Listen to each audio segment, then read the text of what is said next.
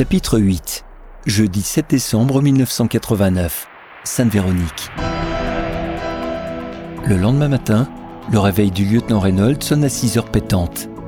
Son radio-réveil se met en route sur la radio locale, où le journaliste parle déjà en détail des meurtres de la veille. La police recherche un homme avec des chaussures de taille 42 ou 43. Il grogne les yeux mi-clos et sort du lit en se grattant le cou. Oh, font chier dès le matin ces journalistes. Comme d'habitude, il se prépare en mode automatique et réalise chaque action de façon mécanique. Il réfléchit, mais ultra précise.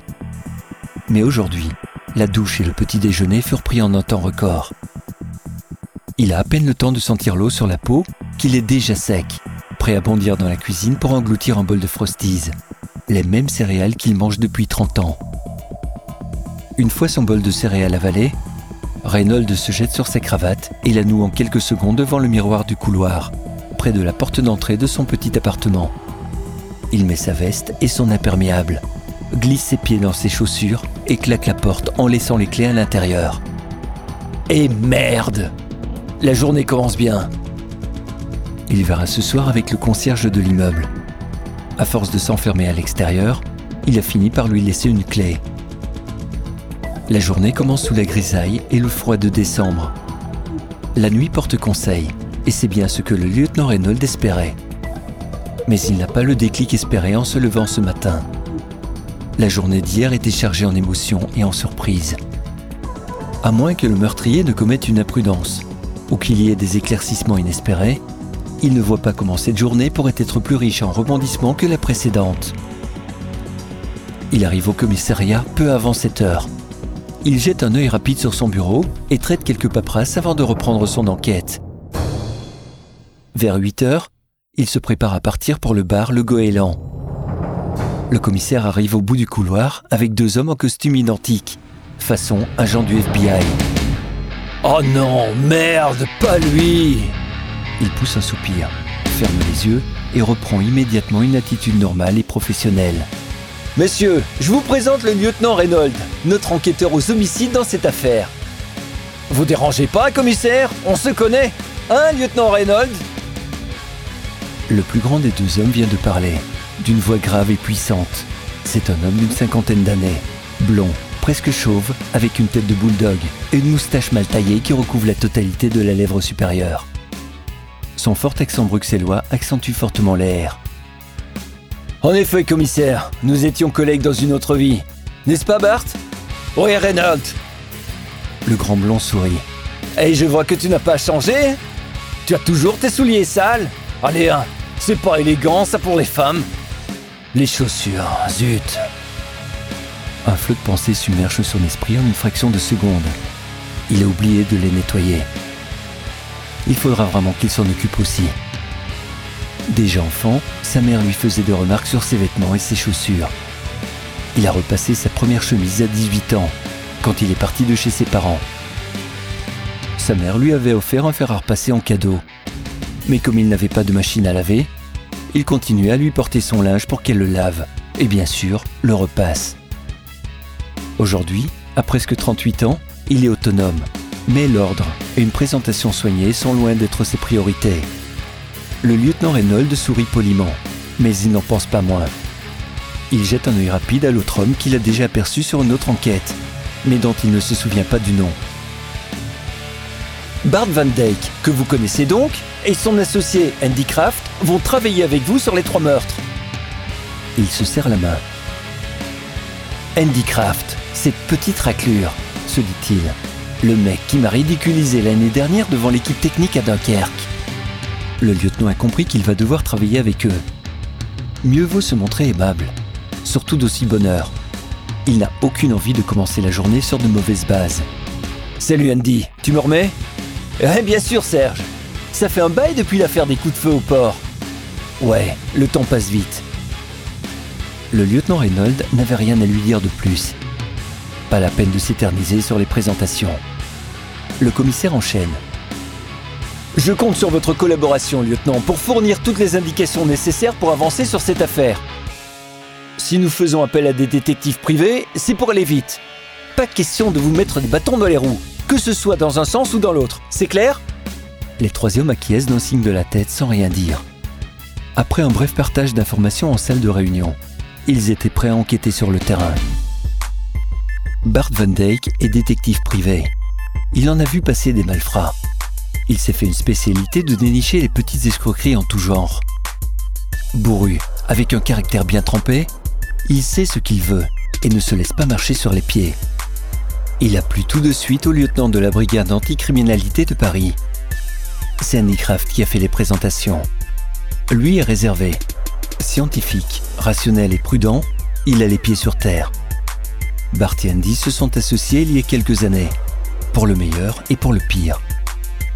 Le mariage a eu lieu sans grand éclat de rire, mais sous les engueulades et le sang. Le sang des victimes coule dans leurs veines. C'est devenu leur fond de commerce, et ils se sont spécialisés dans les disparitions. Ils sont totalement indépendants et ne sont payés que s'ils retrouvent les personnes disparues, vivantes ou mortes. Un rat de laboratoire sur le terrain des vrais policiers. Tout se perd et rien ne va plus. Reynolds rumine discrètement dans sa barbe de trois jours, écrit depuis la salle de réunion en direction du couloir. Commissaire, je continue l'enquête au goéland. Je vais chercher des liens avec le curé. Vous pouvez envoyer les détectives à l'église? On a aussi besoin de renforts là-bas. Reynolds, venez ici Le lieutenant se lève en grimaçant et fait quelques pas vers le bureau du commissaire. Reynolds, fermez la porte. Le commissaire se lève et pointe un index vers le lieutenant. Vous travaillez ensemble, c'est compris? Ok, c'est bon, vous inquiétez pas, on va avancer. Il prend sur lui en grommelant de nouveau. Ces deux-là sont payés à la commission. Ils ne nous coûtent rien s'ils ne trouvent rien. Ils seront payés uniquement s'ils trouvent le meurtrier. Je n'aime pas leur méthode, commissaire. Il baisse la voix et regarde le commissaire droit dans les yeux. Bart, c'est un malade mental. Et l'autre, il croit tout savoir sur tout. C'est une grande gueule. Lieutenant, je veux des résultats et vous ne serez pas trop à trois pour mener l'enquête. Mais, commissaire, j'ai besoin des agents dans leur zone et je ne peux pas les laisser toute la semaine à l'église ou au bar. Ok, compris. Il retourne en salle de réunion et s'adresse au détective. Bon, je prends un café et on y va. Rendez-vous à l'église, les gars. Il disparaît en un coup de vent. La machine à café ronronne et un jus de chaussettes noires semi-transparent coule lentement en terminant par une goutte claire comme de l'eau sale. Reynolds médite un instant devant son café instantané chaud. Il y a forcément un lien entre les deux meurtres. La coïncidence est trop importante. Le même mode opératoire, les mêmes indices. Le tueur a attaqué deux personnes et il a flingué le barman au passage. Le mec qui n'a pas eu de chance. Il était au mauvais endroit au mauvais moment. Mais pour le client et le curé, c'est sûrement pas du hasard. La bonne du curé a dit quelque chose d'intéressant. Les marins viennent voir le curé avant de partir en mer. Le curé a peut-être raté une bénédiction. Et un marin a fait un naufrage et est venu se venger. Non, pas possible. C'est absurde. Les marins sont souvent superstitieux, mais tout même pas au point de descendre curé. Ou alors, c'est une histoire de secret partagé. Une confession trop intime. Un secret qui aurait pu être dévoilé au curé et que quelqu'un a eu peur que ça s'ébruite. Ah, euh, pourquoi pas? Reynolds sourit. Un début de piste? Hmm, pourquoi pas? Mais alors dans ce cas, pourquoi arracher un œil et le laisser sur le lieu du crime Le médecin légiste a parlé d'une aire optique coupée. Pas arrachée, mais coupée précisément avec un objet tranchant. Ou quelque chose comme ça. Il a parlé de scalpel. C'est un chirurgien qui a un scalpel. Tout le monde n'a pas ce genre d'outil. Il entre dans un bureau où se trouvent une dizaine de gens prêts à partir sur les lieux des crimes. Bonjour, agent Berthier. Vous tombez bien. Vous allez peut-être pouvoir m'aider. Vous étiez au débriefing hier soir Ouais, comme vous, lieutenant. Avez-vous entendu que les yeux retrouvés ont été coupés avec un objet très tranchant comme un scalpel? Ouais, lieutenant, c'est le nerf optique qui était coupé. Ouais, c'est ça. Et en plus, en regardant un maximum de longueur de câble. Longueur de câble? Ouais, le tueur a fait bien attention de garder un maximum de longueur pour le nerf optique. Ouais, euh, peut-être, je sais plus. Euh, drôle de façon de le dire. Mais bon, on parle de la même chose. Berthier, ça ne vous rappelle pas l'affaire du chirurgien qui a tué sa femme et qui l'a ensuite tailladé d'une centaine de coups de scalpel en coupant de longues bandes de peau? Ouais, ouais, effectivement. Mais si je peux me permettre, lieutenant, ça fait plusieurs années qu'il est mort. Il s'est suicidé en prison. On l'a retrouvé pendu à une corde. Ça peut pas être lui. Ah ouais, c'est juste, il est mort. Mais son corps n'a jamais été enterré. Ah bon? Vous êtes sûr? Ouais, le gardien qui a décroché l'a posé sur le sol. Il a ensuite aidé pour amener le corps à la morgue. Cinq heures plus tard, quand le médecin légiste a voulu l'autopsier, bah il avait disparu. Et hop, plus de traces, complètement envolé. Quelqu'un a volé le corps? C'est la seule explication. Ou alors il était pas vraiment mort. Vous rigolez? Un médecin a confirmé sa mort.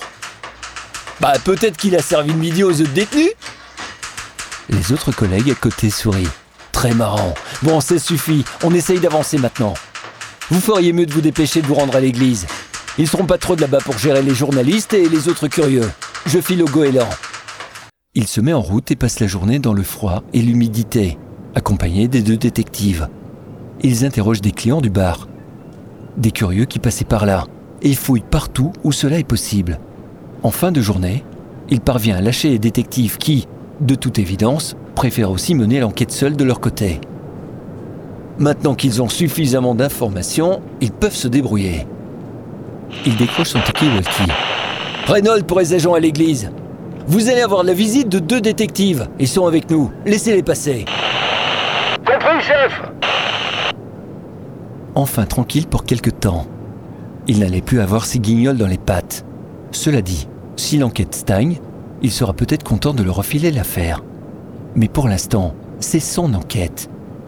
Hors de question de laisser filer la chance de montrer à ses supérieurs qu'il est le boss de la situation. S'il parvient à coincer rapidement le meurtrier, il pourrait être promu ailleurs. Ce sera l'occasion de demander une mutation dans le sud. Bye bye la grisaille du nord. Mais pour l'instant, il faut attraper cette vermine.